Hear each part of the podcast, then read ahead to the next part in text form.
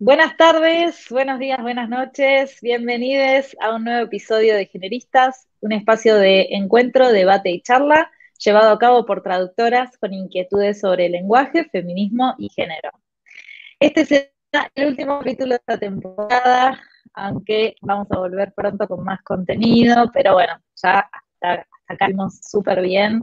La verdad que es un proyecto que nos encanta hacer, eh, pero lleva muchísimo trabajo, así que bueno, decidimos que será el último de, de esta temporada. Vamos a hablar acerca de educación y acerca de las formas en las que se encuentra atravesada el sexismo y el machismo en distintos educativos, dado que nos percatamos de que la educación sexual integral aún sigue siendo un polémico, en generistas queremos ver esos tabúes y educar al respecto para que esas dudas se empiecen a disipar y la gente empiece a tener acceso a esta información que tanta falta hace. Mi nombre es Ariadna Taguete y junto con mis compañeras Paula Renault y Verónica Manzanares Alberola llevamos adelante el proyecto Generistas. Antes que nada, vamos a darle la bienvenida a nuestra invitada, una invitada de súper lujo que eh, accedió a estar acá con nosotras hoy. Giselle, muchas gracias por estar acá y ahora a, a noción te vamos a presentar. Ari, se te escucha medio robótica, así que por las dudas traduzca un poco.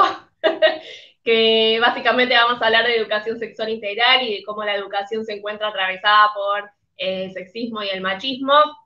Eh, queremos romper con todos los tabúes que implica la, educación sexual integral y, que la gente tenga acceso a esa información que es muy importante. Así que ahora sí, presento a, a Giselle.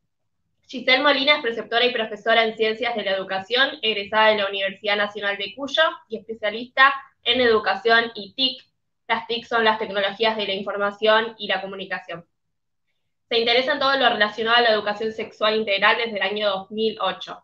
Trabaja en una primaria de adultos, brinda formaciones en ESI en todos los niveles y modalidades y actualmente forma parte del equipo del curso de extensión universitaria Hablemos, Hablemos de ESI en las escuelas, en la Facultad de Filosofía y Letras de la UNCUYO. Un proyecto que surgió por observar durante sus trayectoria universitaria que no existe la ESI en el nivel superior. También coordina un proyecto de innovación social en su barrio que se llama Deconstruyendo la Colonia. Es un gran esfuerzo en equipo y, y trabajan incansablemente en la cultura y la educación popular dentro de un espacio donado por la Unión Vecinal. Deconstruyendo la Colonia va por el segundo año de implementación y de aprendizaje. Además, Giselle disfruta mucho de trabajar en la virtualidad y este momento fue ideal para hacerlo así que diseña cursos a distancias y brinda tutorías con la implementación de las TIC. Así que bienvenida Gise, mm, nos encanta tenerte acá y que hayas aceptado estar con nosotras hoy. Hola, bienvenidas también para ustedes, ¿cómo están? Yo estoy muy contenta de estar acá, me emociona ver todo lo que hago, de escucharlo de boca de otra, suena, suena oh, interesante y lindo. Como hoy, todo esto hago yo. ¿Cómo están? Yo estoy muy contenta acá y agradezco, por supuesto, la invitación por parte del equipo. Bien, contentísimas de tenerte. Sí, sí, gracias por aceptar la, la, invitación, es un lujo tenerte, nos encanta tu contenido, todo lo que subís, así que es un lujo para nosotras tenerte acá hoy. Bueno, muchas gracias. ¿Cuántas flores? Vamos a tener que hacer reuniones más seguido, así me dicen cosas lindas. Para subir el autoestima ahí arriba. Claro, me viene re bien. Bueno, empezamos con la primera pregunta. ¿Qué es la ESI? ¿Qué es la educación sexual integral? Bueno, la educación sexual integral es un programa del Ministerio de Educación de la Nación donde eh, la ley 26.150 es la ley que crea este programa y que tiene como fundamento básico en que todas las niñas, desde los 45 días hasta los 18 años, reciban educación sexual integral en las instituciones públicas y privadas de todo el país. ¿sí?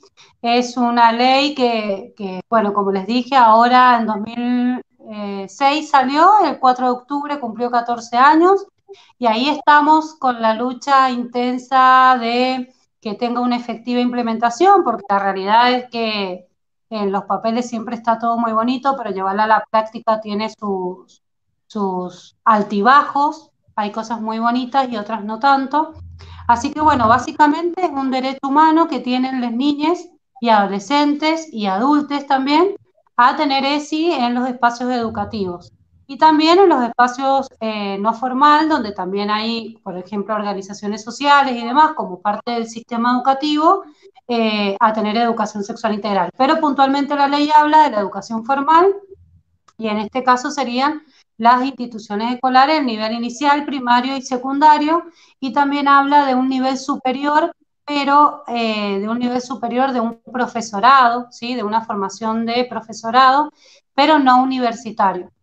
Entonces ahí fue cuando surgió la idea de poder implementar por lo menos algún curso de extensión universitaria en la universidad, porque bueno, sabemos que las universidades son autónomas y autárquicas, entonces sí o sí tienen que tener como sus propias decisiones y bueno, no las tienen mucho con respecto a la ESI. Por suerte hay algunas eh, facultades que sí, que tienen algún programa o algún curso de extensión o seminario que suma, pero por el momento eh, es muy difícil la implementación en las universidades. Bueno, lo es todavía en, las escuelas comunes, escuelas estatales, que dependemos directamente del Ministerio de Educación, eh, peor en la ley.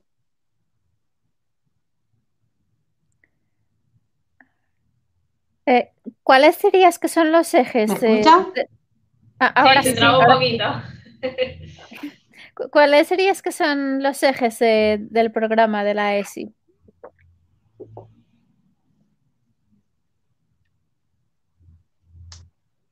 Gise. Gise, ¿nos escuchás? No sé si soy yo o no, no le entiendo a Verónica. ¿Cuáles dirías que son los ejes del programa de la ESI? Lo que pasa es que te habló en valenciano, por ah, eso no entendí.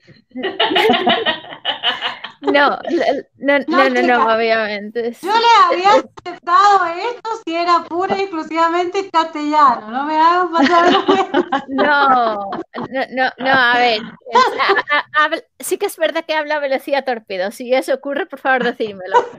Pero, pero, pero, pero no, obviamente no, no, voy a hacer el cambio de idiomas de última hora, ¿no? No, lo que pasa es que está mal la conexión, parece que a todas no funciona mal, así que no había escuchado la pregunta. Bueno, los ejes de la ley, eh, como les decía, en el año 2006 sale la ley de educación sexual el 4 de octubre y en el año 2008 se aprueban los lineamientos curriculares de eh, implementación. Entonces ahí le da como una, un marco legal a qué temáticas podemos eh, charlar en las escuelas y trabajar en los niveles que les comentaba recién. Pero también en el año 2018, o sea, 10 años eh, después de haberse aprobado los primeros lineamientos, se agregan nuevos contenidos, porque después de la ley de educación sexual eh, salió la ley de identidad de género, la ley de matrimonio igualitario, eh, incluso la ley de educación nacional, la ley sale dos meses después de la ley de ESI. Así que bueno, en el 2018 se reúne el Consejo Federal de Educación para ampliar algunas temáticas. Eh, ahí mismo también amplían, en un primer momento se hablaba de tres ejes y a partir del 2018 se habla de cinco ejes y estos son cuidar el cuerpo y la salud, valorar la afectividad, garantizar la equidad de género, respetar la diversidad y ejercer nuestros derechos. Estos ejes lo que hacen es darle como un título a todos estos contenidos que, que trabajamos y que engloba, digamos, distintas actividades y distintas temáticas según los niveles y las modalidades en donde em, eh, implementamos la ESI. Perfecto. Em, vemos que estos ejes no hablan solamente de genitalidad, está ejercer nuestros derechos, valorar la afectividad. ¿Por qué crees todavía que hay tanta gente que se resiste a, la aplicación de la ESI? Mira, siempre, siempre se ha entendido que hablar de educación sexual va a significar eh, digamos, ir y pervertir a niñeces y adolescencia cuando en realidad estamos súper alejados de eso. Lo que queremos básicamente es poder eh, brindar derechos y brindar conocimientos. Eh, se habla de una genitalidad porque es la ESI que recibimos, ¿sí? o al menos es la educación sexual que recibimos de quienes hemos tenido educación sexual, siempre ha estado apuntado al área de la genitalidad, de la reproducción.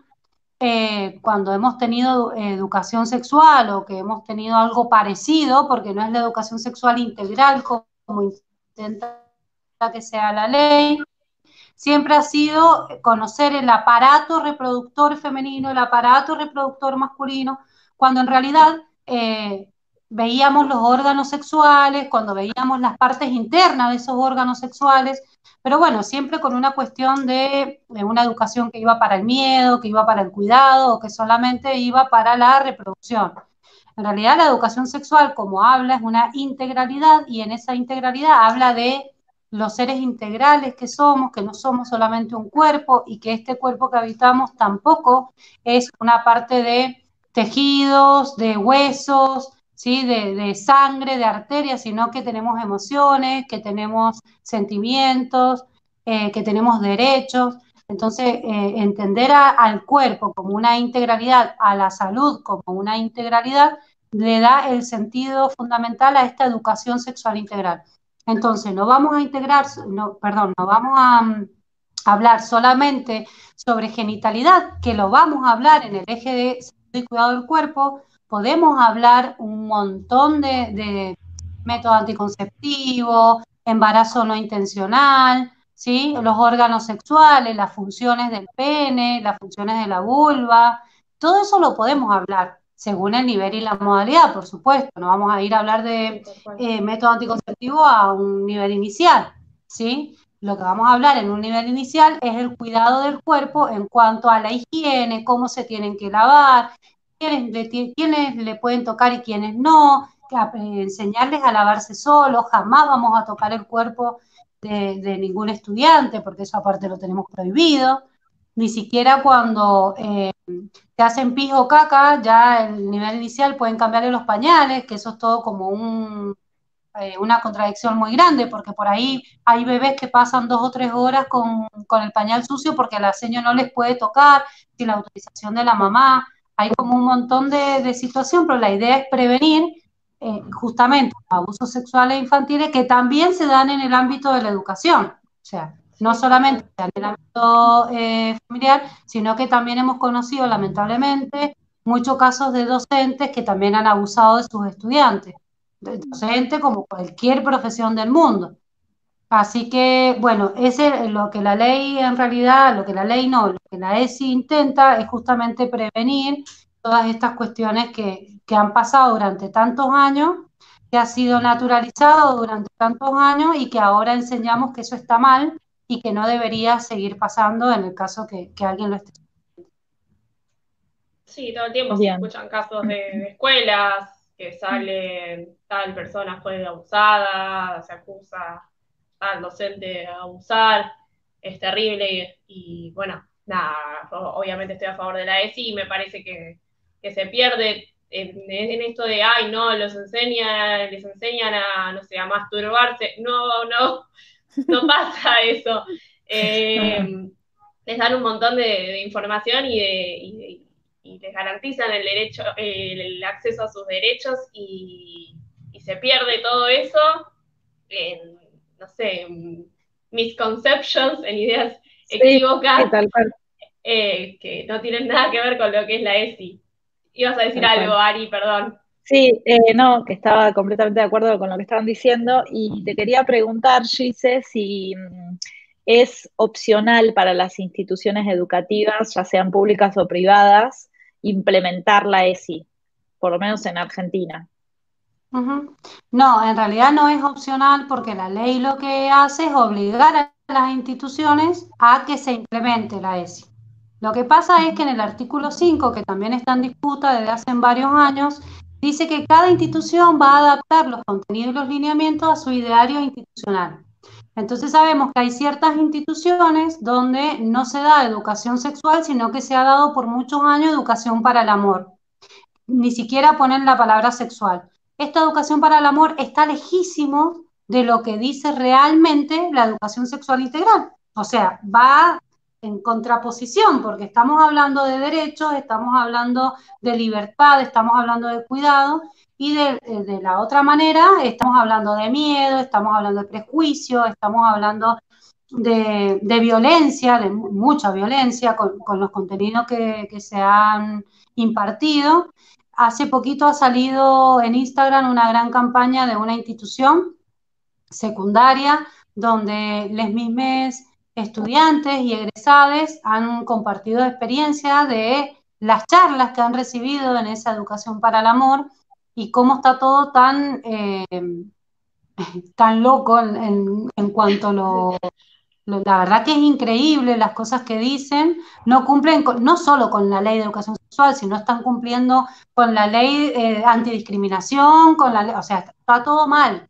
Entonces, yo entiendo que hay ciertas situaciones y entiendo también que hay una formación muy íntima con esto de la educación sexual. No todas las personas están, eh, no digo capacitadas, sino que están dispuestas a querer hablar de sexualidad, pero porque hay miedo, porque, a ver, quienes estamos enfrente del aula en este momento somos personas de por lo menos de 25 años para arriba que no hemos tenido esas charlas en nuestra infancia. No nos hemos sentado a decir, che, May, ¿vos qué pensás de la menstruación? ¿Y a vos te duele? O esas son cosas que jamás se hablaron. Y si se hablaron, se hablaron con, con nuestras amigas, con nuestras hermanas más grandes. Entonces, con nuestras profesoras, esas cosas se hablaban solo con la profesora de biología porque era quien estaba autorizada a que se pudiera hablar de esa situación eh, siempre con un fin biologicista, con una mirada de este enfoque biologicista. Entonces, eh, no hay posibilidad que las instituciones se nieguen, pero también entiendo que obligar a personas que no quieren hacerlo es también contraproducente. Porque si yo estoy en contra de la educación sexual, ahí se, también se crea, incluso para mí, esta paradoja de decir, bueno, pero ¿qué, hacemos? Porque lo que hay que hacer es concientizar a los docentes de que si no estás dando educación sexual como garante de derechos, no lo estás cumpliendo, ¿sí? No estás cumpliendo tu función como empleado público, en el caso que trabajes en una escuela pública, y que no estás cumpliendo tu función como docente, estás negando una información, estás... Me parece mucho más válido que la persona diga, mira, yo de esta situación no lo sé, no puedo porque toca algo muy íntimo mío y no me sale porque también es sumamente válido, a que hablen cosas que no tienen nada que ver. O sea, no sé qué prefiero más. sinceramente, eso yo lo he analizado mucho a través de todos estos años y creo que obligar a alguien a, que haga algo que, que, debería estar obligado y que deberían hacer de la misma persona, creo que también tiene estos riesgos de, que se haga mal. Vieron que cuando nos obligan a hacer algo nunca lo hacemos con muchas ganas. Yo creo que la clave está en poder armar eh, reuniones de debate entre docentes, de que esto se charle, de que esto se, se, dialogue, en que podamos, digamos, como grupo poner distintas posturas y decir todo lo que pensamos sobre la mesa, cosa que esto va a poder eh, de ahí sacar para quienes no estaban tan convencidos, decir, bueno, pero no es tan malo, porque acá lo que falta es información. Y en realidad falta buena información, porque la mala información resta, porque está financiada, porque está pagada, porque hay agrupaciones específicamente que van contra la ESI puntualmente. Entonces, quienes militamos la ESI, ¿sí? no tenemos los recursos que tienen esas grandes organizaciones para poder implementar y decir, es mentira, esto que están diciendo. ¿Se entiende? Acá, por ejemplo, en Mendoza, en Mendoza hubo hace un mes atrás, dije que no iba a hablar más, pero me enoja tanto que siempre lo termino mencionando. Contanos, contanos que nosotras que estamos, que no estamos en Mendoza no sabemos, así que así como nosotras debe haber un montón de gente que no sabe. Se ha hartado a todo el mundo, mira. Resulta que en Mendoza salió, bueno, ahora saben que con el tema de la virtualidad, eh, por supuesto que todo se está trabajando a través del WhatsApp, a través de las redes sociales. Y en el nivel inicial, claramente, eh, el papá, la mamá o quien esté a cargo de, las niñas son quienes median el contenido entre la seño y, el estudiante. Resulta que en una escuela de Guaymallén se ha enviado aparentemente contenidos de la ESI, eh, digo aparentemente porque según el fundamento que han dado ya no sabemos bien de qué es lo que están hablando, y se pidió en la legislatura un tratamiento sobre tabla de un legislador, eh, legislador, porque siempre le digo otro cargo que no es, que esperemos que no llegue, un legislador eh, muy religioso, que incluso es de su pastor evangélico, y pedía que se le presente un informe que por qué estábamos dando educación sexual sin la autorización de los padres que había una ley que en el artículo 1, la ley de ESI en el artículo 1 decía que los padres, ¿viste cuando vos decís? Y aparte lo dice con tanta convicción que quienes no conocen la ley de educación sexual dicen, ah, no, es terrible lo que están haciendo. Bueno, según el artículo que él mencionó, aparte hay un audio que circula y se han, se han pronunciado muchísimas organizaciones en Mendoza con respecto a eso, no existe ese artículo de la ley. Pero viste que cuando te traen un, cuando ya te nombran una ley, voy a decir, bueno, no, capaz que yo no la conozco, capaz que acá me perdí algo. No, el tipo pedía explicación que por qué no se le había pedido autorización a los padres, cuando en realidad eso se hizo en Mendoza hasta la ley de educación sexual, porque antes se podían dar algunos talleres siempre con autorización. Pero incluso las primeras formaciones que hubo acá en Mendoza tenía ese paradigma todavía, o sea, ya estaba la ley, pero hasta el año 2009 se seguía formando con pedir autorización, de estos temas no se hablan, seguíamos haciendo todo mal, desde, desde el Estado, digamos, desde el Estado provincial. Y bueno, nada, salió el hombre diciendo de que era imposible, de que queríamos pervertir y queríamos sexualizar a menores de edad, queríamos sexualizar a estudiantes del nivel inicial, y cuando voy a decir pobre, porque por ahí me dicen, no, no digas pobre, pero es que ya me da lástima, ¿me entendés? Me da lástima porque voy a decir, se, no, se denota tanto su ignorancia eh, que es Eso te iba a decir, que, que entre, entre el tabú que genera el tema y la desinformación que existe al respecto, es una ensalada de barro, básicamente.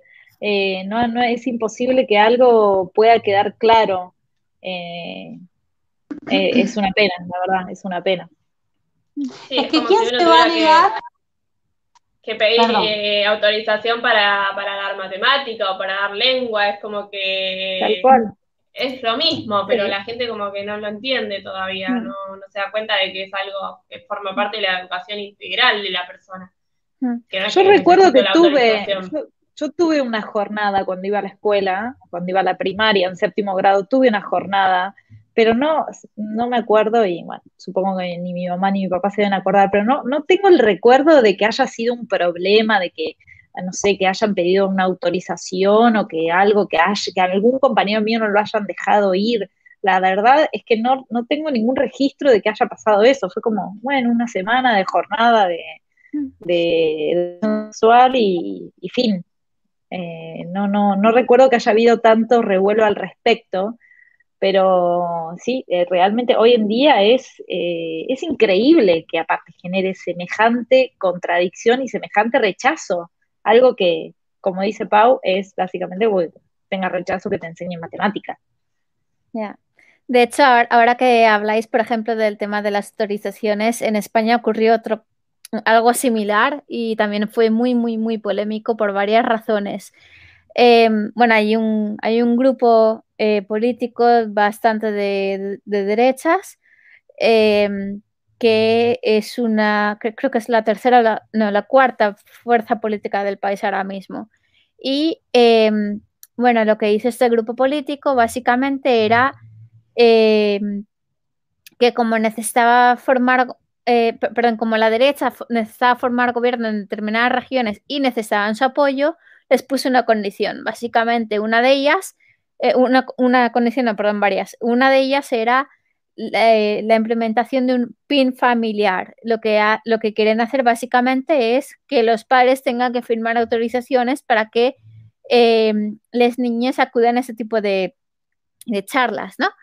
Y aparte que lo querían hacer eh, solamente en, las regiones que saben que, pueden meter mano. Eh, una de ellas es Madrid, la otra es Andalucía y la otra es Murcia. Que, bueno, a ver, eh, básicamente se aprovecharon de que em, en Murcia y en Andalucía, por ejemplo, la, tasa de, gente que se deja los estudios em, a los 16 y a los 18 es, muy alta, con lo cual eh, es gente, pues sí es trabajadora más que, más que nada, pero no tienen tampoco acceso bien por dinero, bien por lo que, por lo que sea, eh, a la educación universitaria. Obviamente no es, esto no es generalizado, pero bueno, es, el, porcentaje es importante. Eh, bueno, resulta que aparte de la polémica que además chocaba esto con, la ley de educación. El, gobierno central dice que, eso es ilegal, básicamente. Además, eh, iban pidiendo, iban por los centros eh, dando folletos de, lo que querían hacer. Algunas escuelas le les dijeron que, no, que se olvidaran. Otras, a pesar de ser públicas, eh, les dijeron que, sí y las que dijeron que sí, los formularios varían. Eh, si, si lo tiene que firmar la, madre, solamente, eh, perdón, pone la madre y el padre, si lo, si lo tiene que firmar el padre, solo tiene que firmar el padre. Significa que la mujer está así. O sea, el hombre está aquí y la mujer está aquí. Esa es la, visión que tienen ellos de, de, lo que, de cómo tienen que ir las cosas. Eh, luego, por ejemplo, este grupo está obviamente en contra de la nueva ley que quieren aprobar ahora del aborto, de que si una eh, chica de 16 años quiere abortar, hasta ahora necesitaba eh, permiso paterno. Y obviamente este, lo, que quieren hacer ahora es que, que si la chica con 16 años se puede casar, debería tener el, el derecho a abortar por, por decisión propia, vamos. O sea, si tienes derecho a casarte, tienes derecho a, hacer tus, a tomar tus decisiones, digo yo, vamos. Em, y e, este grupo obviamente está, está en contra. Em, e, y de comentarios el estilo de es que los padres aquí no cuentan para nada. Es como lo que pasa en España, por ejemplo, imagino que en Argentina eh, ocurrirá algo similar, es que em, en, en, muchas casas a las adolescentes no se atreven a hablar de esos temas por, por tema religioso, cultural o lo que sea. Pero si no te atreves a hablar de esos temas, no esperes que cuenten contigo eh, tus hijos a la hora de, pedir una opinión. No, tal cual. Sí, tal cual. tal cual. Ya creo que de por sí para un adolescente, une adolescente, es difícil eh, no sé, es como, imagínate, me, pongo en mi, lugar de adolescente y no es porque en mi casa nunca se hablara ni nada, pero es como medio incómodo hablarlo con tu, con tu papá y tu mamá, eh, los, temas de sexualidad y demás. Eh, si no lo puedes hablar en tu casa porque por X motivo, por el motivo que sea, porque tu casa es conservador, porque a vos te da vergüenza, porque sentís que no te van a escuchar o por el motivo que sea, y tampoco lo puedes hablar en la escuela, en el lugar que supuestamente te está educando y te está formando para la vida. Entonces, ¿dónde vas a aprender esto? ¿No? Internet, tus amigues, de todas fuentes que no que no son Sí, pero que no son que no son no son fuentes confiables de educación. Claro, tal cual. De hecho, me acuerdo, ahora que, ahora, que, habláis de, perdón, ahora que habláis de, hablarlo con, con, amigas, me acuerdo un caso concreto, una amiga me, justo estábamos en clase y me comentó que alguien que ella conocía se fue a un centro de planificación familiar por, por sí misma. O sea, porque no se atrevía a decirlo a nadie. Entonces estaba el hecho de e, e, el papel, ¿qué, ¿qué papel juegan las clínicas de planificación familiar ahí? Porque estás hablando con menores, al fin y al cabo. Sí, obvio. ¿Gise? Sí, con respecto a eso, eh, Bueno, eh, que tiene que ver también con un poco de, todos los mitos que van circulando y que van rodeando al tema de la ESI. Eh, acá en mi familia, particularmente, bueno, lo hablamos a la sexualidad muy abiertamente. Yo tengo un hijo de 16 y una hija de 10 y... Sí. Justo pusimos agua para el mate y se escucha re fuerte. Eh, bueno, no, entonces nada, charlamos sobre el tema de la sexualidad como una cuestión, a ver, yo hablo de educación sexual y de sexualidad en sí todo el día de mi vida, entonces es como que siempre digo que la ESI es mi bandera política y pedagógica, entonces yo cuando mi hijo de 16 me hace una pregunta, no, no aparto a la de 10 para que no la escuche, por ejemplo, porque estamos hablando en la mesa y por lo que siempre cuando estamos almorzando o cenando sale alguna pregunta, ¿y a vos qué pensás con el tema del orgasmo de las mujeres, por ejemplo? Bueno, nada, yo me... ¿Y qué lo que es eso? Sale la otra. Pero lo que yo les digo a ellos, no es, o sea, a la más chiquita es la que más le digo en cuanto a que todavía por la edad, le digo, esto que nosotros estamos charlando acá, que quede acá y que no lo vayas a andar diciendo a tus compañeras y todo, porque hay cosas que sí se pueden decir y que está muy bien, y hay cosas que no sé si les va a gustar mucho a la familia que, sepan lo que estamos hablando acá, pero porque, bueno, vivimos en un contexto de un, digamos, de un barrio popular donde justamente, como decía Verónica, en estos sectores abundan y no es, no, no es, digamos, inocentemente, las organizaciones religiosas siempre son las organizaciones que más habitan los espacios de villas, de barrios populares o como le quieran llamar. O sea, no es, digamos, un pormenor de que una, digamos, una, por cuadra hay una iglesia X de cualquier tipo de religión, ¿sí? Entonces, claramente eh, el, contenido y, lo que se habla y lo que se charla está disponible para, para una población que no tiene los medios ni económicos, ni sociales, ni culturales de ir al colegio. Con, de casualidad terminamos la primaria y de casualidad terminamos la secundaria, ¿sí? Entonces, eh, discutir, eh, los hijos y las hijas y las hijas de esas personas son quienes vienen a la escuela y a la que tenemos que trabajar muy constantemente y muy finamente esto, decir, miren, están los talleres de familia, porque la ESI no es decir, ustedes familia no saben nada, córranse de acá, que acá vengo yo y que te estoy diciendo todo, sino que lo contrario, la intención de la ESI es poder trabajar junto a la familia, ¿sí? Todas estas temáticas. Yo tengo muchas eh, experiencias en cuanto a reuniones, bueno, yo la trabajo a la ESI hace 10 años aproximadamente y las reuniones familiares me iba una familia, me iban dos familias, ¿sí? O sea, tampoco es que sea como un tema de que les volvía locos en ese momento. Lo que pasó acá en Argentina fue que a partir del año 2018, donde estuvo la campaña por el derecho al aborto seguro, legal y gratuito, se enteró la sociedad de que dábamos educación sexual integral hacían 10 años, ¿sí?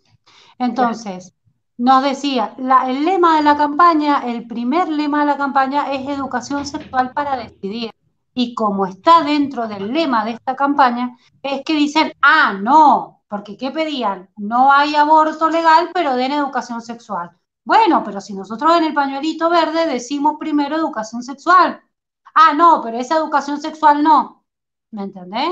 Ahí es cuando se prende fuego todo y a partir del 2018 cada cuestión que hacemos nos cae en denuncia, nos cae. Una experiencia de una de un proyecto social que teníamos en La Valle, que es el departamento de acá, de al lado de Guaymallén, de donde yo vivo, donde es una zona de mucho desierto, donde hay eh, una zona muy rural.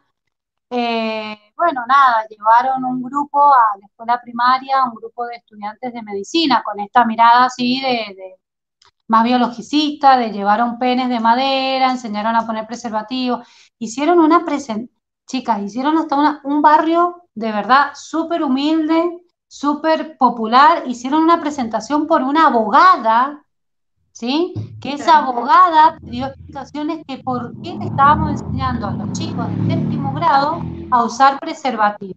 Yo en esa actividad no participé porque estaba a cargo, digamos, de otra situación. fue tan angustiante ese proceso, fue tan duro que fue justo en la época de la, campaña por el la campaña más fuerte, digamos, porque seguimos en campaña, pero esa fue la más fuerte. Y, fue terrible porque en, eso, en esos talleres lo que pasó fue que chicos de séptimo grado, que en realidad también le daban a chicos de eh, quinto, sexto y séptimo, los de quinto grado denunciaban que los de séptimo les abusaban sexualmente en el baño de la escuela. ¿Sí? Los chicos y las chicas de quinto grado decían que los de séptimo, menores, todos menores, les abusaban sexualmente con penetración en el baño de la escuela. Ahora, oh. el lío se armó porque le enseñamos a usar preservativo con un pene de madera. Nadie se espamentó porque se estaban produciendo abusos sexuales infantiles entre infantes. ¿Sí? Entonces, ¿qué estamos hablando? ¿De qué nos estamos quejando? No están sabiendo, y si ese menor de 13 está abusando de, un, de ese, digamos, menor, esa persona de 13 años está abusando de esta otra de 10, es porque este de 13 es muy probable que haya sufrido un abuso sexual también, ¿sí? Porque sabemos cómo es el caminito y termina repitiendo esta cultura de la violación donde estamos totalmente involucrados todos, y pero eso está bien. Ah, no, pero eso no se habla, de esa cuestión no, son chicos, se están descubriendo, sí, ¿Nos estamos descubriendo cuando somos eh, niñas? Sí, nos estamos redescubriendo. Y no está mal que pase, no hay que prohibirlo. Ahora, cuando hay un abuso, una, situación de poder, cuando hay eh, una cuestión de que lo viven como los mismos niños decían que era una violación por los de séptimo. Entonces la escuela, que pobre, la, directora, vieron que en estas cosas siempre se echa para atrás y te terminan como, como dejando un poco sola, de decir, pero a ver, estamos haciendo las cosas bien. El espamento era porque habíamos llevado un pene de madera. ¿Sí? Habíamos, digo, por ser parte del proyecto. Yo no había ido en ese momento, pero sí esta agrupación.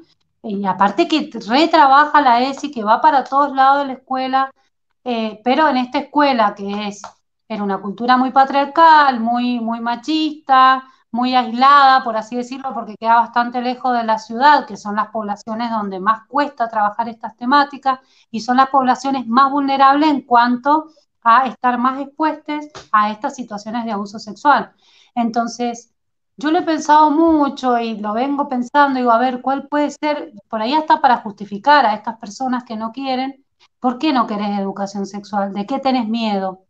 ¿Sí? ¿Qué tenés, ¿Cuál es tu miedo real? ¿Cuál es tu miedo real? De que hablen, claro. De, que hablen, de que denuncien, por ejemplo, los abusos sexuales, de que, eh, ah, de que denuncien abusos en casa, por ejemplo. Y, cuando digo abusos en casa me refiero a cualquier tipo de, situación.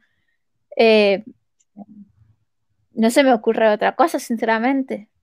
Bueno, sí, es, lo, es tal cual lo que pienso, Verónica. Eh, de verdad, no, no me vengan con que con mis hijos no te metas porque me voy a remeter, porque justamente con tus hijos es probablemente donde estén pasando todas estas situaciones y que vos estás prohibiéndole que hablen, que se expresen, ¿sí?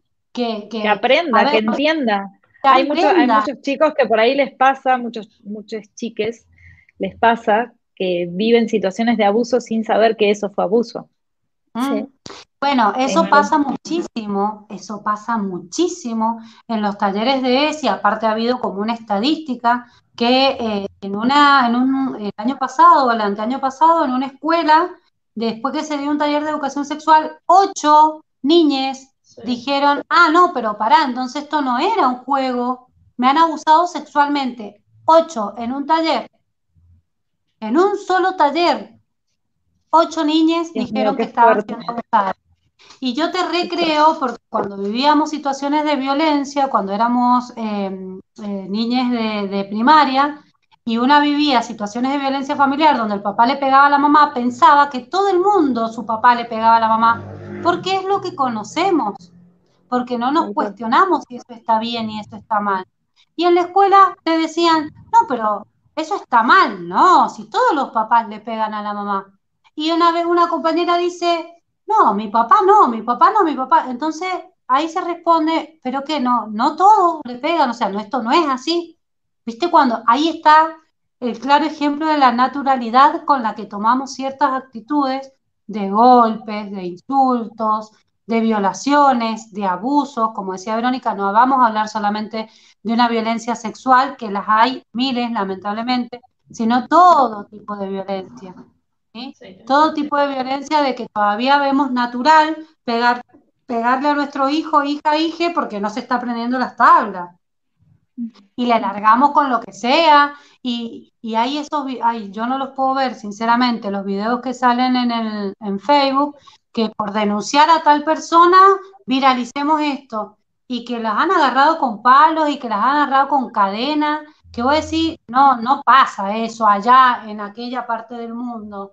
Acá en este momento estamos en cuatro partes del mundo diferentes y les puedo asegurar que en su propio barrio, en el lugar donde viven, está pasando una situación igual. Porque sí, olvídate. somos dueños, que somos dueños de nuestros hijos. ¿Sí? Y con esa lema de con mis hijos no te metan, es la campaña más atroz que puede haber, pero atroz en serio, que vos decís, por favor, ¿te das cuenta lo que estás diciendo? No, porque a mi hijo le educo yo. ¿En serio le vas a educar vos? Bueno, a ver, ¿y qué le vas a enseñar? ¿Qué es lo que le vas a decir? ¿Qué es lo que está bien, que está mal? ¿Le vas a traumar porque gusta de un varón siendo varón? ¿Le vas a traumar que guste una mujer porque sea mujer? ¿No le vas a dejar usar eh, preservativo? Tu hija tienen relaciones sexuales iguales. ¿No querés que hablamos de cuidado en la masturbación? Tu hija se masturba igual. O sea, ¿qué quieren negar? ¿Qué están negando? Cuando Paula decía recién, eh, no les vamos a enseñar a masturbarse, siempre lo tomo como ejemplo porque claro que no le enseñamos a masturbarnos, ¿sí? Eso ya lo sabemos. No hace falta que nadie nos les enseñe. Eso lo sabemos hacer. Lo, hacen igual. Lo hacemos igual, ¿sí? Sin que nadie me diga si está bien. A ver, lo hicimos durante siglos diciendo que era pecado, que estaba mal y que nos iban a salir pelos en las manos. No lo vamos a hacer ahora que hay más libertad y que sabemos que eso es algo totalmente común, que nos estamos autoexplorando. Entonces, ¿qué es lo que estamos hablando con la masturbación? Que es un re tema entre séptimo y tercer año, es como el tema clave. Me va a salir pelo, no me va a crecer, se me va a achicar, me va a pasar esto, me va a pasar lo otro. ¿Sí? Entonces, vivir a la masturbación como un, eh, un reconocimiento sexual y lo que yo te puedo llegar a enseñar son los cuidados que vos tenés que tener ¿sí? Tienes que tener las manos limpias, si tenés vagina eh, o vulva, no vas a introducirte cuestiones que no tengan preservativo, no vas a hacer estas situaciones que no te esté viendo nadie, que nadie te obligue a masturbarte, y ahí vemos al tema de la violación, ¿sí? Entonces, sí, sí, eh, los, los ámbitos en los que lo podés hacer, eh, obviamente tratar de responder preguntas, porque los chicos tienen, las chiques tienen un millón de preguntas, y me parece que también es muy importante eh, que aprendan que, no, no tienen nada de malo, que, no es ningún tabú, que no tienen que sentir culpa, que es la, realidad que le pasa a todos los seres humanos de todos los países del universo eh, en ese momento en el que estás aprendiendo, que estás creciendo, que estás aprendiendo cómo es tu cuerpo. Entonces, me parece que el tema de, que, lo sepan aprovechar, que los puedan disfrutar, que puedan entender qué es lo que les está pasando. Y por supuesto, eh, saber que, eh, que no está mal, que no te tienen que dar culpa y en qué momento lo puedes hacer y cómo lo puedes hacer. Si estás solo, si te obligan, esto, esto que estás diciendo vos. Me parece que eh, enseñar, sobre todo a las chicas, a las nenas, enseñar que no tiene nada de malo, me parece que es importantísimo, porque con los varones de que se da mucho la situación de que es como un chiste y bueno, se ríen no pasa todos lo hacen y no pasa nada, pero las nenas que hablan de masturbación Tal cual es como, es como, ay, ay, Dios mío, ¿qué pasó esta chica? La vamos a llevar al exorcista, básicamente, porque, porque está explorando su cuerpo, como hicimos todas las mujeres del mundo, básicamente. Entonces, eh, tal cual, vaya a hacer cosa que te guste el sexo. Claro, que te vaya a gustar el sexo, querido. No vaya a ser, no vaya a ser. Bueno, eso es un remito en la secundaria, los varones o las masculinidades creen que las mujeres no se masturban. Pues, sí, tal cual. Pero, pero de verdad, o sea, cuando tenemos talleres, que por lo general a mí me encanta hacer los talleres con las adolescencias de, del buzón de preguntas, que es esa parte de, de, donde cada una hace una pregunta. A mí yo hubiese amado, pero porque yo me pongo en, en el rol de estudiante y yo hubiese amado que alguien me diga, o sea, yo tenía tantas dudas y no tenía a quién preguntarle, pero no porque mi mamá tuviera vergüenza, era porque no sabía. O sea, no lo sabía. Mi mamá me dio la herramienta que me pudo dar en ese momento. Charlamos de menstruación. Siempre digo, ella me decía que yo me iba a enfermar y yo siempre interpreté que enfermar era que me tenía que dar gripe o algo similar. Y después una compañera de la escuela me dice, eh, no, porque ya se enfermó. Le digo, pero yo no la veo enferma. Y me dice, no, dice, pero vos sabés lo que es enfermar, aparte enfermar, todo lo que tiene esa palabra y esa sí, ¿por qué enfermar? Claro, y me decía, no, dice, no es que te enfermas como con gripe, lo que te pasa es que te sale sangre de ahí. Ah, imagínate la, la, la, Un horror. no entendía nada. Un horror. Entonces, Un horror. ahora que vamos a hablar con nuestras niñas o con, eh, con las personas con vulva de la menstruación y que se preparen y que qué sienten. Por ejemplo, ayer mi hija me decía, no sé qué me pasa, mamá, no puedo parar de comer. ¿Viste? Y yo me río porque yo hace por lo menos dos años, dos o tres años que vengo viendo que cuando yo estoy por eh, ovular o cuando estoy por menstruar, mis síntomas, y todos me decían acá en la casa, el papá, su hermano, ah, y es porque a vos te parece, vayan anotándolo, yo no les voy a decir nunca cuándo me va a venir, obvio no van a saber, porque no, no van a estar pendientes de eso, y vamos viendo, hicimos como un proyecto de investigación. Entonces yo le decía, fíjense cuando ella tiene estos cambios de, de humor, o sea, que es como muy fuerte. Y después su papá me dice que te está por venir o, o estás por ovular, dice, porque la morena está con un estado emocional, digamos, no porque a todas nos pasa igual, sino que es lo que me pase a mí. Eh, bueno, y me dice ayer, anteayer, no sé qué me pasa, mamá, pero no puedo parar de comer. Se había comido dos tortas, un sándwich de fiambre. Y yo le decía, More, ¿qué te pasa? No puedo parar. Aparte me dice, aparte con una preocupación.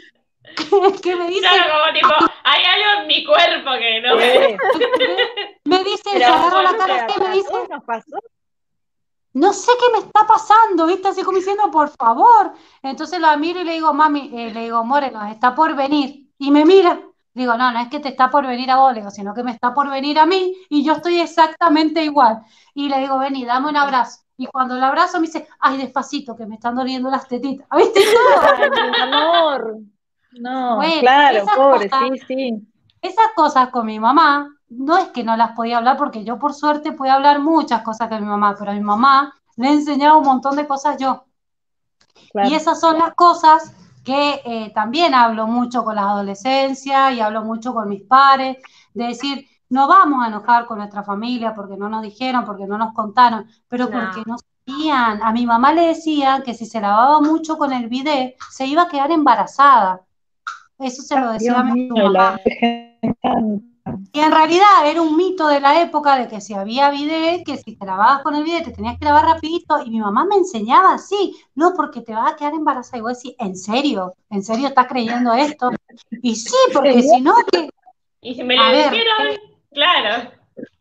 ¿entendés? Y en realidad todo pero eso tiene una es- connotación. es una- es- perdón, es loco que nada, que por ahí no se lo hayan cuestionado, porque si tu, tu mamá te lo enseñaba, tu- mamá es una persona que fue madre, que, que, Sí. que sabe qué, qué tiene que pasar para quedar embarazada. Bueno, esta Entonces era es una locura pensar que vas, claro, si no tenías novio, tenías video. Esta era la opción B. En realidad, lo que no quería la gente era que nos masturbáramos con el, con el bidet. Claro. Por ahí Claro. venía la cuestión. Y que cómo íbamos a tener relaciones sexuales para tener un orgasmo y no tener hijes. O sea, tiene toda una connotación. Otro de los mitos que me decía mi mamá, pero mi mamá de verdad bonita, porque me lo cuenta como que, pero no, en serio, ¿viste? Cuando, cuando están convencidos de decir, te lo juro, ¿entendés? Que, que, que una amiga de una amiga del barrio, de una prima de la sobrina del barrio, se había limpiado, se había limpiado con, con una toalla de donde el hermano había eh, tenido una masturbación, porque también iba para las masculinidades, no era solamente Claro. para la feminidad. El hermano se había masturbado, se había limpiado con una toalla. Esa hermana, esa hermana, después del video, por supuesto, se había secado con esa toalla y se había quedado embarazada. ¿sí? Ay. Y aparte, hasta nombre decían de, de la persona, todo. Yo no sé qué habrá dicho esa mujer cuando se quedó embarazada, capaz que dijo, no, me limpié con la toalla y quiso zafar en esa época. O a lo mejor su eh, hermano abusó de ella. Bueno, hay que ver, pero acá la situación era la toalla. Y así fueron criando, y no solo a mi mamá, sino toda la gente de esa zona, decían que todos conocían a esta persona que se había quedado embarazada de la toalla, nadie la conocía en realidad, pero viste cuando todos sí. Mi mamá hasta el día de hoy tiene su toalla. Hasta el día de hoy Claro, no te vas a limpiar claro. nunca jamás con la toalla de ella, y ya tiene 55 años. ¿Me entendés? Entonces ya sabe que no, ya sabe que incluso no va a pasar nada, pero ella sigue teniendo su toalla. Por las dudas. Ya Por las sabemos que no- dudas. Ya sabemos que si estamos menstruando no, y, y- y estamos haciendo un merengue no se nos va a cortar, pero ¿y si se nos corta? ¿Entendés? O sea, y si esto era parecido y si pasaba y decir, no, porque me voy a teñir, porque, ah, pero estoy menstruando, y si no me toma la tintura, y si no me tomó fue porque estaba menstruando. O sea, nosotras que tenemos un empoderamiento años luz con nuestras madres y aún más con nuestras abuelas, seguimos dudando de ese conocimiento. Porque ¿y si era, viste? ¿Y si, y si al final tenías razón? Co- Como por las dudas, ¿entendés? Entonces, nada. Chicas, tenemos, tenemos algunos comentarios, lo, lo digo por ir eh, leyéndolos. Eh, Liliana dice, Sí. me acuerdo de esa situación, la escuela invitaba a que al que quería participar de, de esa charla, eh, en Sí, es referencia a lo mamá. que... Es mi, mi mamá que se acuerda. Yo dije, seguro que no se acuerdan. Mirá, me sorprendió. Am, Pregúntale si conocía a la chica que se quedó embarazada de la toalla, yo también. Sí, mamá, a ver si vos sabés de, ese- de algo de eso, mami. Contanos. Ma- Marilina dice, "Ah, tuve la experiencia con la mamá de una compañera de mi hijo que por nada del mundo quería ESI para su hija. Creo que en su caso es más desconocimiento. Yo estaba indignada pensando en cómo una mamá de treinta y pico se negaba a esto para su hija. Creo que también estaba muy influenciada por cuestiones religiosas en su caso.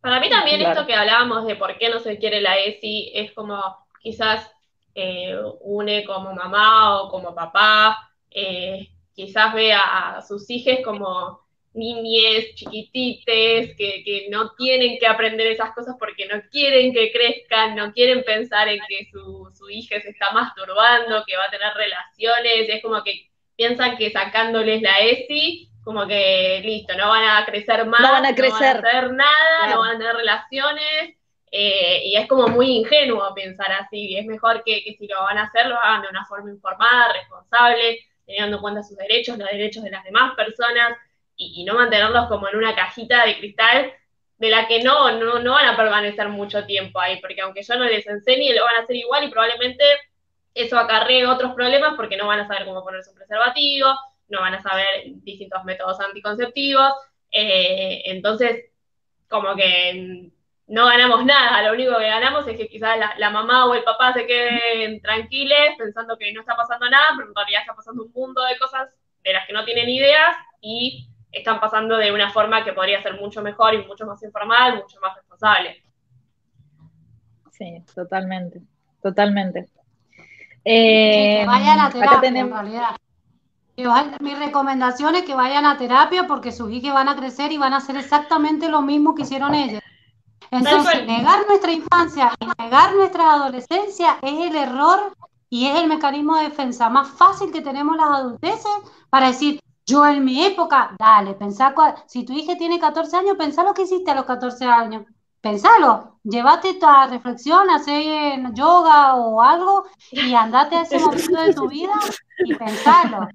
¿Me entendés? O sea, no me digas que no hiciste eso porque estás mintiendo totalmente. Y si no lo hiciste, pensá en las ganas que tuviste de hacerlo y no lo hiciste por miedo, por culpa o por lo que sea. Entonces, negar las adolescencias y lo que hicimos en las adolescencias es lo más fácil que tenemos como padres y madres y, y o más padres o sadres para decir, no, mi hija no va a pasar por esto, mi hija no va a hacer esto, no va a tener novio ni, ni nada por el estilo. Sí.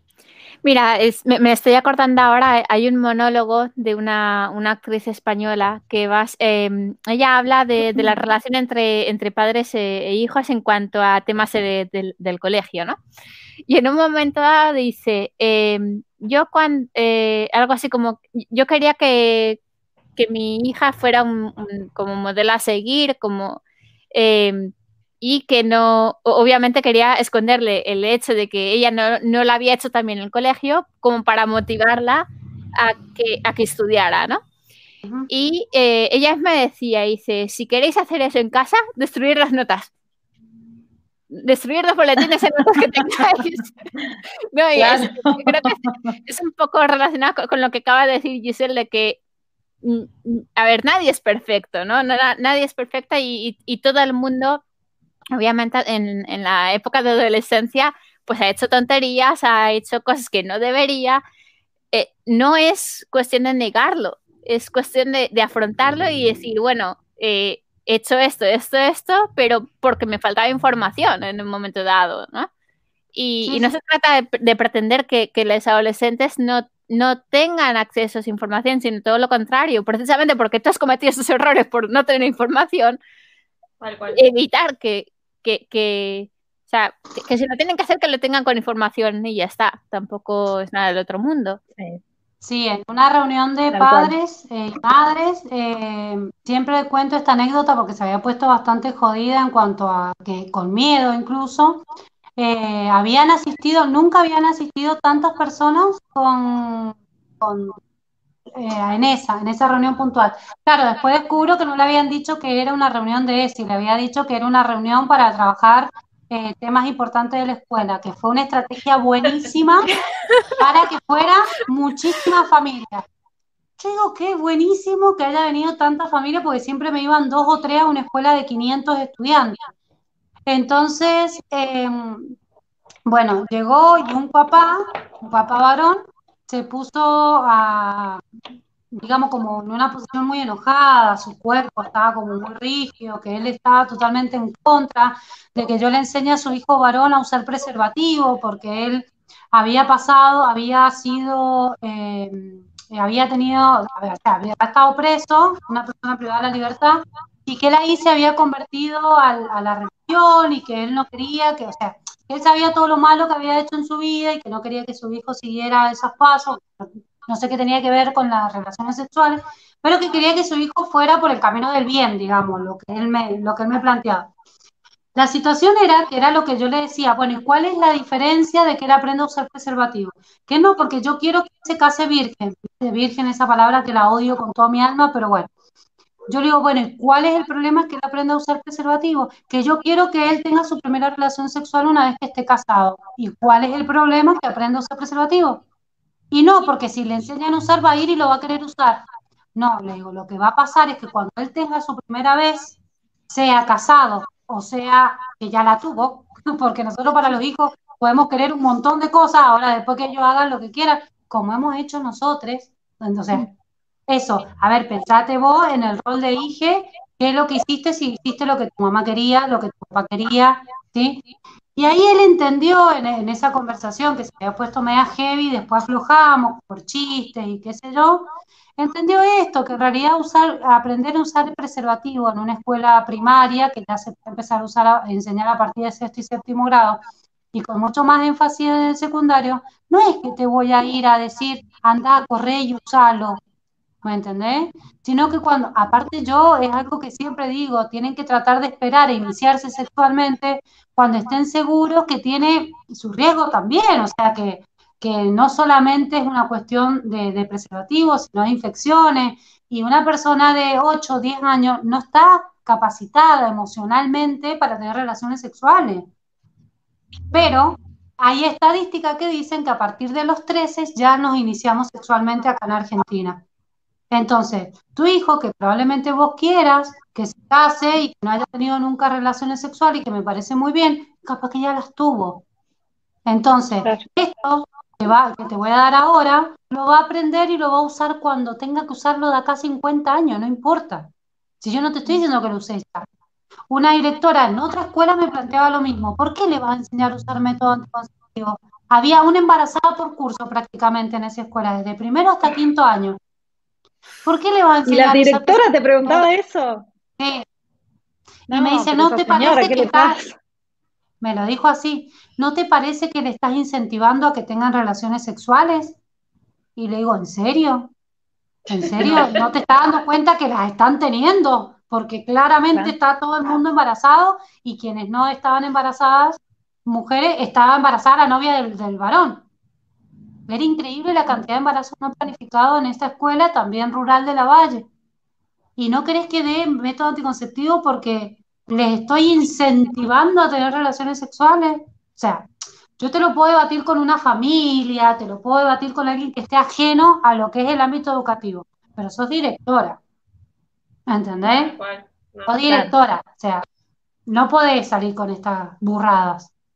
No es permitido. No, tal cual. Y aparte, saber que la información no se le puede negar, porque ahí estamos cometiendo un delito. Yo no te estoy diciendo andá y tener relaciones con 80 personas.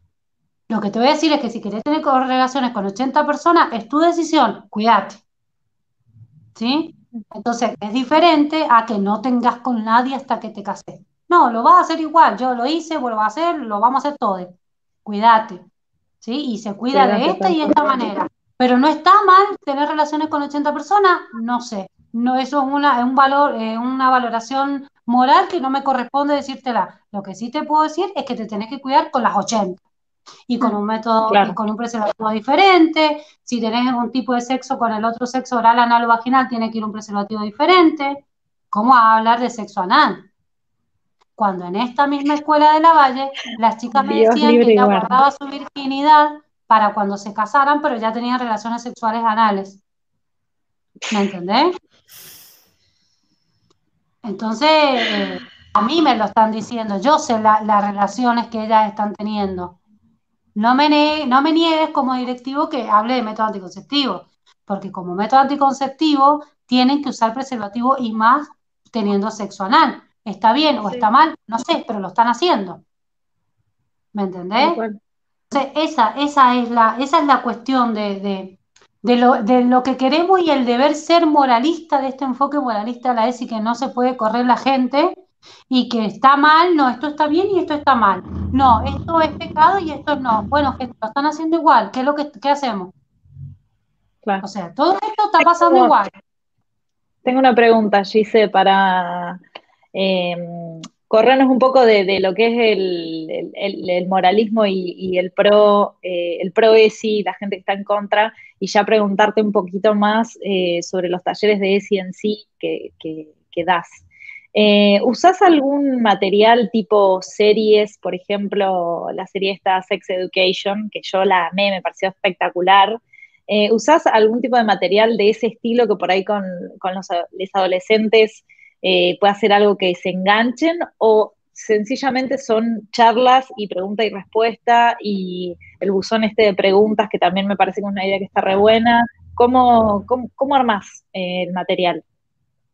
Mira, en teoría deberían recibir, al menos acá en Mendoza, tres talleres anuales, o sea, tres talleres anuales por cada uno de los cursos. Hay dos horas institucionales en Mendoza que no hay en otras provincias.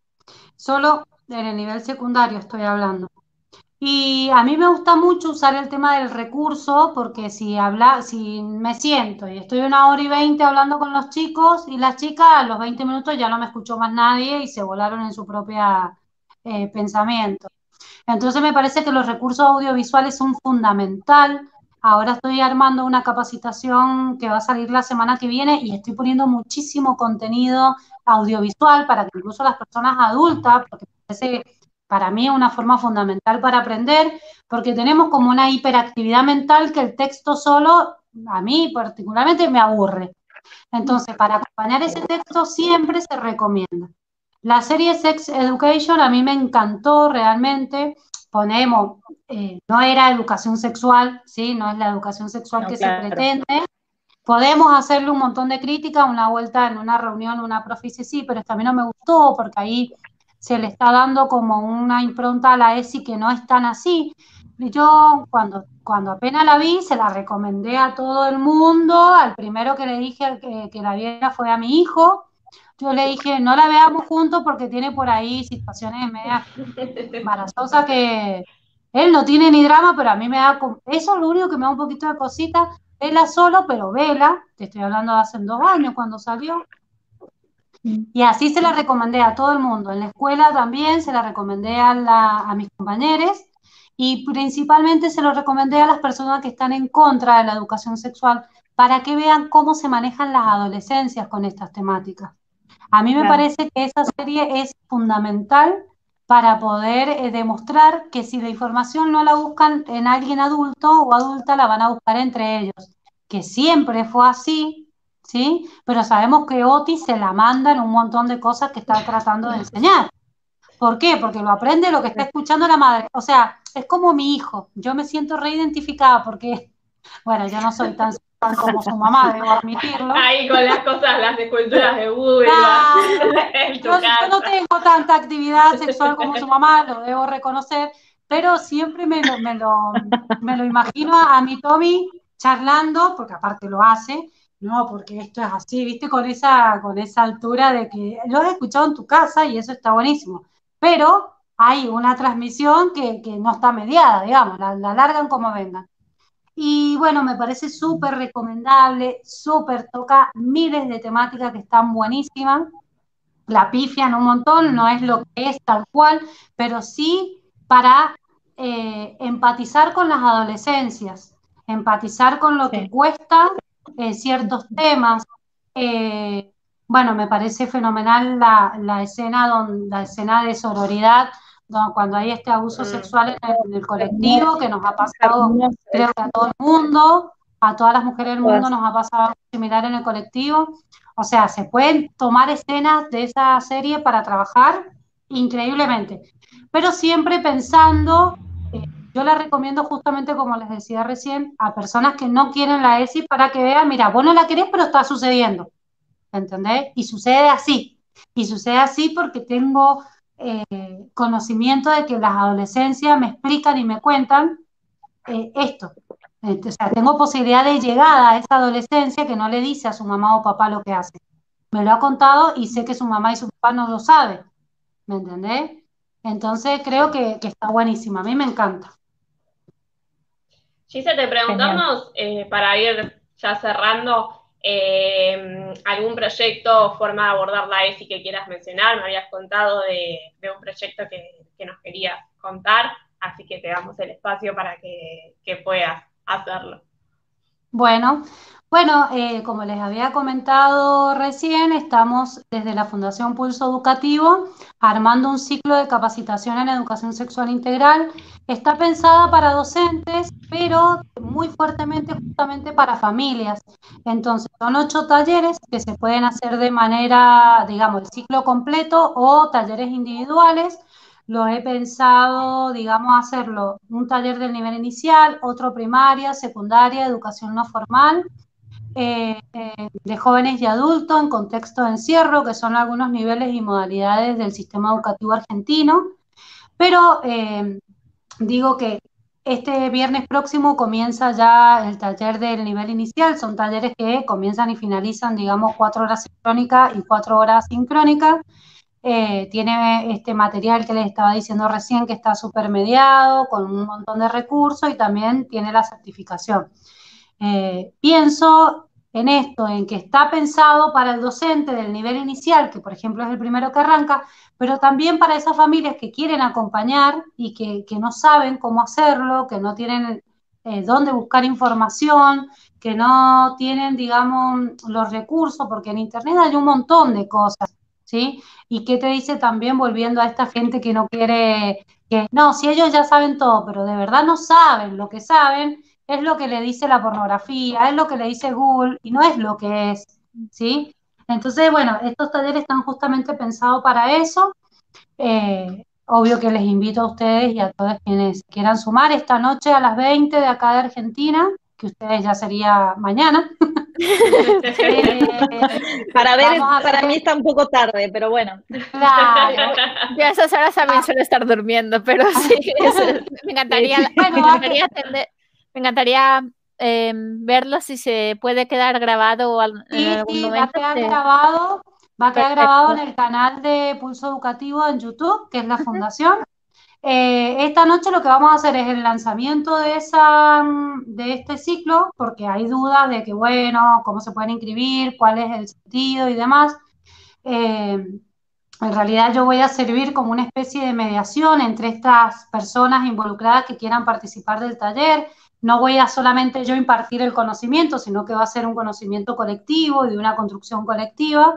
Eh, porque yo el nivel inicial lo atravieso académicamente desde la teoría y desde la práctica como mamá. Entonces, bueno, eso, toda esa experiencia, poderla eh, transitar.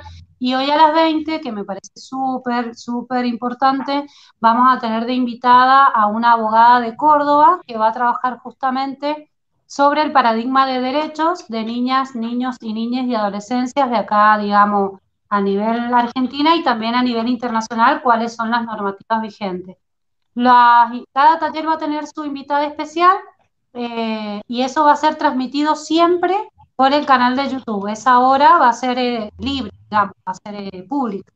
Después continuamos con los talleres, pero eso nos parece también una forma de, de poder socializar y colectivizar estos conocimientos que tenemos para, para hacerlo más democrático. Así que bueno, nada, los espero por ahí, también por la página de Instagram, que es arroba educación sexual integral guion bajo ESI, que por ahí nos hemos contactado, por más ESI en las escuelas eh, también, si no por YouTube, bueno, por todas las redes. Ahí en Instagram están por todas las redes, se pueden encontrar.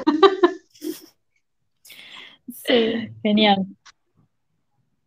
Ah, me, gustaría comentar un, caso, em, justo, bueno, dos, me, acabo de acordar, eh, yo soy intérprete médica, por ejemplo, y estos dos casos, la verdad es que me chocó muchísimo. Eh, eran con servicios sociales los dos. Eh, uno, una chiquita, chiquita, bueno, adolescente. Em, ella sufrió abusos. De hecho, las reuniones de, servicios sociales era en relación con eso, en, su propia casa, en su país. Y, bueno, me acuerdo que la, familia, por suerte, la, apoyó bastante, em, era alguien eh, de, la familia y, los sus padres la apoyaron muchísimo en, eso, genial. Y a los, em, fui, a varias reuniones con esa familia y, cuando acabaron ya obviamente eh, no volví a estar en contacto con ellos. Y al cabo de unos meses me, llaman de, la misma agencia una, en una clínica cercana a, este mismo sitio. Y, me quedé mirando el nombre y me, quedé así como me suena muchísimo, no sé de qué. Resulta que era la chica, la, adolescente, que se había quedado embarazada. Eh, no, sé, no, no, me sé la historia al completo, pero eh, la madre en un momento dado le dijo que, que ella hiciera lo que quería, lo que quisiera, pero que si decidía abortar no tenía su apoyo. Y no, le dijo tenlo, pero indirectamente sí que le, incentivó a eso porque la niña obviamente buscaba el apoyo de sus padres, ¿no? Em, eso me chocó muchísimo. Y, y bueno, a ver, eh, me, me, parecía algo triste decirle eso a una adolescente en ese aspecto, ¿no? de no te voy a apoyar si haces eso. pero bueno, cada cual que tome sus, decisiones. El otro es también servicios sociales, un adolescente. Em, se notaba ¿no? que, le, tenía ese aire de como muy infante en cuanto a mentalidad, eh, de que, por ejemplo, habían, eh, la, la, mm, la, trabajadora social le sacó el tema, ¿no? De hasta qué punto sabes de sexualidad, porque eh, se notaba, ¿no? Que, algo había. Em, y el, chico, el niño dijo algo así como, em, eh, que básicamente había tenido una, novia muy, muy jovencito en, su país y que, y que, bueno, que tampoco hacía nada, nada del otro mundo, que, para él era normal. Y le pregunta a la asistenta social, eh, bueno, em, ¿sabes qué, qué tipo de relación se considera, digamos, sana, de, pues obviamente apoyo mutuo, tal, no sé cuántos. Y, le dijo el adolescente a la trabajadora social, eso es cosas adultos. Todo eso son cosas adultos. O sea, como si eres adolescente, no, no te incumbe, vamos. Y, bueno, em, a las dos semanas o así también volvió a salir el tema de, del tema de sexualidad y, y me, impactó tanto, tanto, tanto que, no sabía muy bien cómo reaccionar. Resulta que había estado viendo porno en el teléfono. Em, obviamente ni a la madre ni a, la familia con la que estaba, porque ya no vivía con su familia, eh, estaba en una, casa de acogida básicamente. Em, pues eh, no les gustó, obviamente, pero fue a raíz de ahí que empezaron a sacar bastante información y, bueno, a ver, es, cuestión de entender que, los adolescentes no, son angelitos, no son niños de cinco años, es lo que quiero deciros. Eh, tienen acceso hoy en día a ciertas cosas y, y si no buscan información en casa, lo van a buscar fuera. Sí, ahí Mari ponía eh, es mejor que tengan información de profesionales y no de Google. Sí, exacto. Tal cual, sí, sí. Totalmente de acuerdo. Y yo con respecto a eso que dice Verónica, es lo que yo digo siempre, si no nos educa la ESI, nos educa la pornografía. Y la pornografía no solo estamos teniendo acceso a partir de una adolescencia, sino a partir de las infancias. Eh, una compañera me contaba esto, de que bueno, que no, que la ESI va a hacer esto y lo otro, y yo le, hacía esta comparación. Por más que no queramos, siempre llega un contenido sexual a nuestro eh, aparato móvil, a nuestra tele, le ponemos la, vaca Lola a, a, mi hija y va a salir un anuncio que algo tenga que ver con algún contenido sexual. A mí me pasa que buscando un video en Vimeo que me habían dado de un curso que yo estaba haciendo, les juro que no tocaba nada y me iba directamente a una página pornográfica. Cuando yo ponía play en el video, que era una página de películas, me mandaba, no sé cómo, siempre termino en esas páginas y ni siquiera las he buscado, ni se han buscado anteriormente, ni nada por el estilo. O sea, está ahí, la gente está ahí, es un, es un mercado que está gigante, la pornografía, la pedofilia, son mercados de que nos llevan años luz en cuanto a la tecnología, en cuanto a cómo llegar a las infancias y cuáles no. No es menor de que ahora se hayan descubierto y que, digamos, los pedófiles estén en TikTok, porque es la aplicación donde más se están usando las niñas.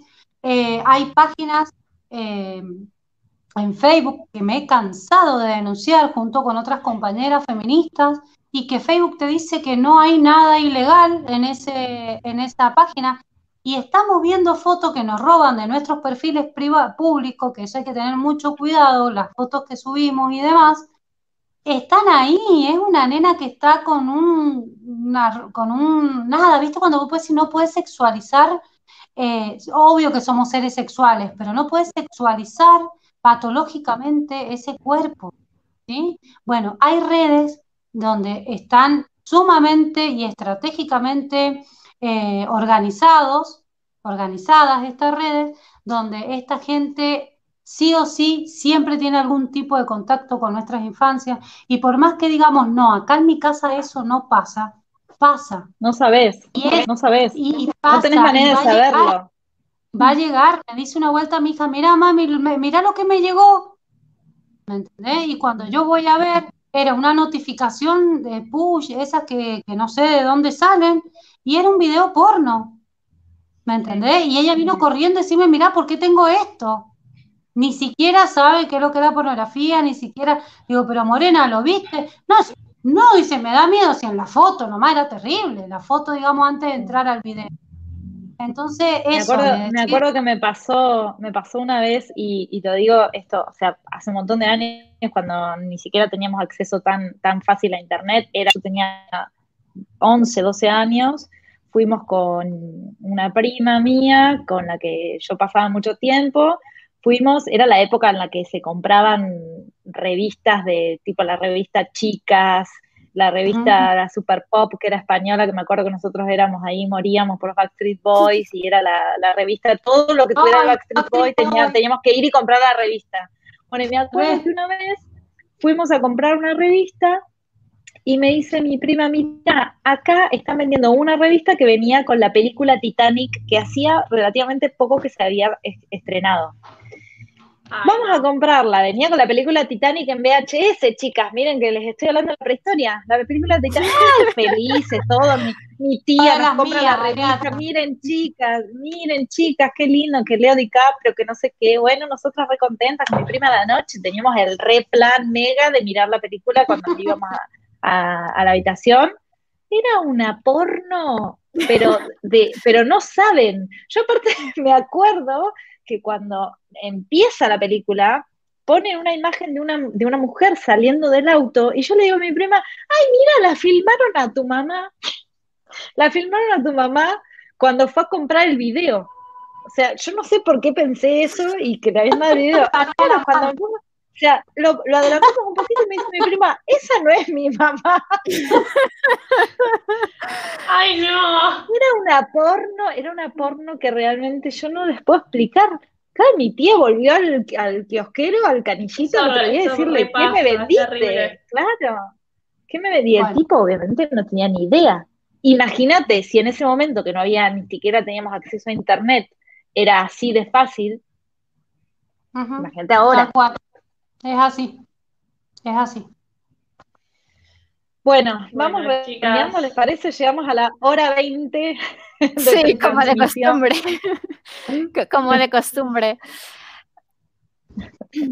Pero, Sí, sí. ¿querés hacer Sí, es. Ahora, ahora cierro. Em, ¿Te gustaría que la comunicación de tu empresa o emprendimiento tenga perspectiva de género? ¿Piensas que tu empresa o emprendimiento debería hablarle a todos los géneros sin distinción, pero no sabes cómo lograrlo? ¿Estás a favor del lenguaje con perspectiva de género, pero todavía no te animas a comunicarte con la nueva tendencia de utilizar la letra E? No te preocupes, desde Generistas y en colaboración con la empresa de traducción Purple Audiovisual Translations, en la que trabajo junto a mis compañeras Paula y Ariadna, te presentamos nuestro servicio de edición inclusiva. ¿Qué es edición inclusiva? Es un servicio que consiste en una consultoría de idioma con perspectiva de género. Te ayudamos a mejorar toda la comunicación escrita y oral de tu empresa o emprendimiento para que encuentres tu propia voz sin dejar a ningún género fuera. ¿Por qué te decimos que, que encuentres tu propia voz? Porque en el afán de subirte a una tendencia que en constante crecimiento, como es el lenguaje inclusivo, es muy importante que tu comunicación no suene forzada ni mucho menos falsa. Cuando te comunicas con tu público, ya sea en redes sociales o en tu sitio web, es clave que puedas transmitir una confianza y una profesionalidad eh, claves. Y ya sea que vendas un producto o un servicio y si de repente tu discurso cambia por completo y suena forzado, corres el riesgo de perder credibilidad. Esto no puede pasarte y por eso te presentamos nuestro servicio de edición inclusiva, en el que vamos a brindar estrategias para que nadie se sienta fuera de tu comunicación. Por lo tanto, si conoces a alguien que pueda interesarle este servicio o si te interesa para tu propio negocio, no dudes en contactarnos. No- nos puedes enviar un mensaje por Instagram a arroba grupo generistas o un email a generistas arroba gmail.com.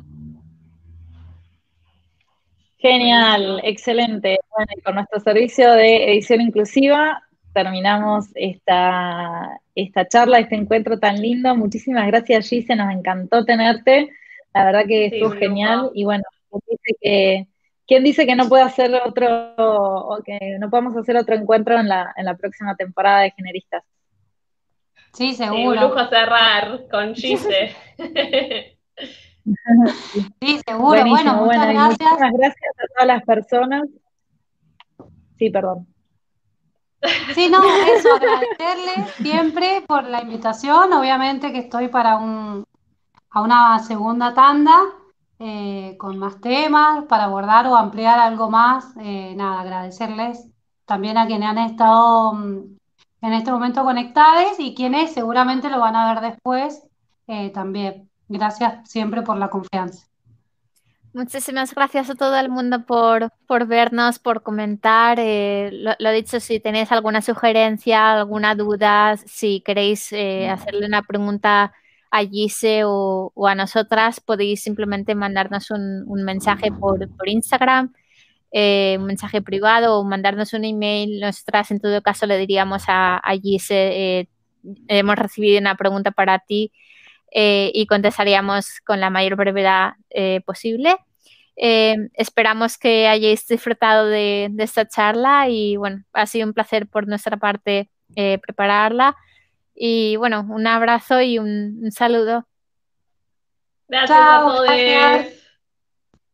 Muchas gracias a todos. Estamos en contacto. Adiós. Hasta la próxima.